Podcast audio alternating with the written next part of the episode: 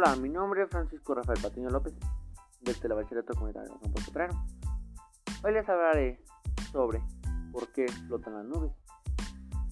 El tema está interesante porque habla de las nubes que flotan, que son fenómenos cotidianos que podemos observar.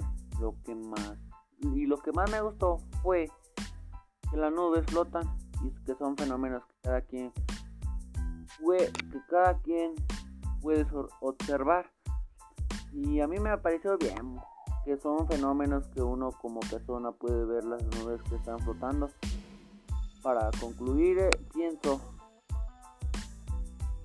que los científicos tenían razón sobre de las nubes se deberían flotar para que cuando llueva se muevan. Y muchas gracias por su atención. Les invito a seguirme en mi canal que se llama ¿Por qué flotan las nubes? Hasta pronto.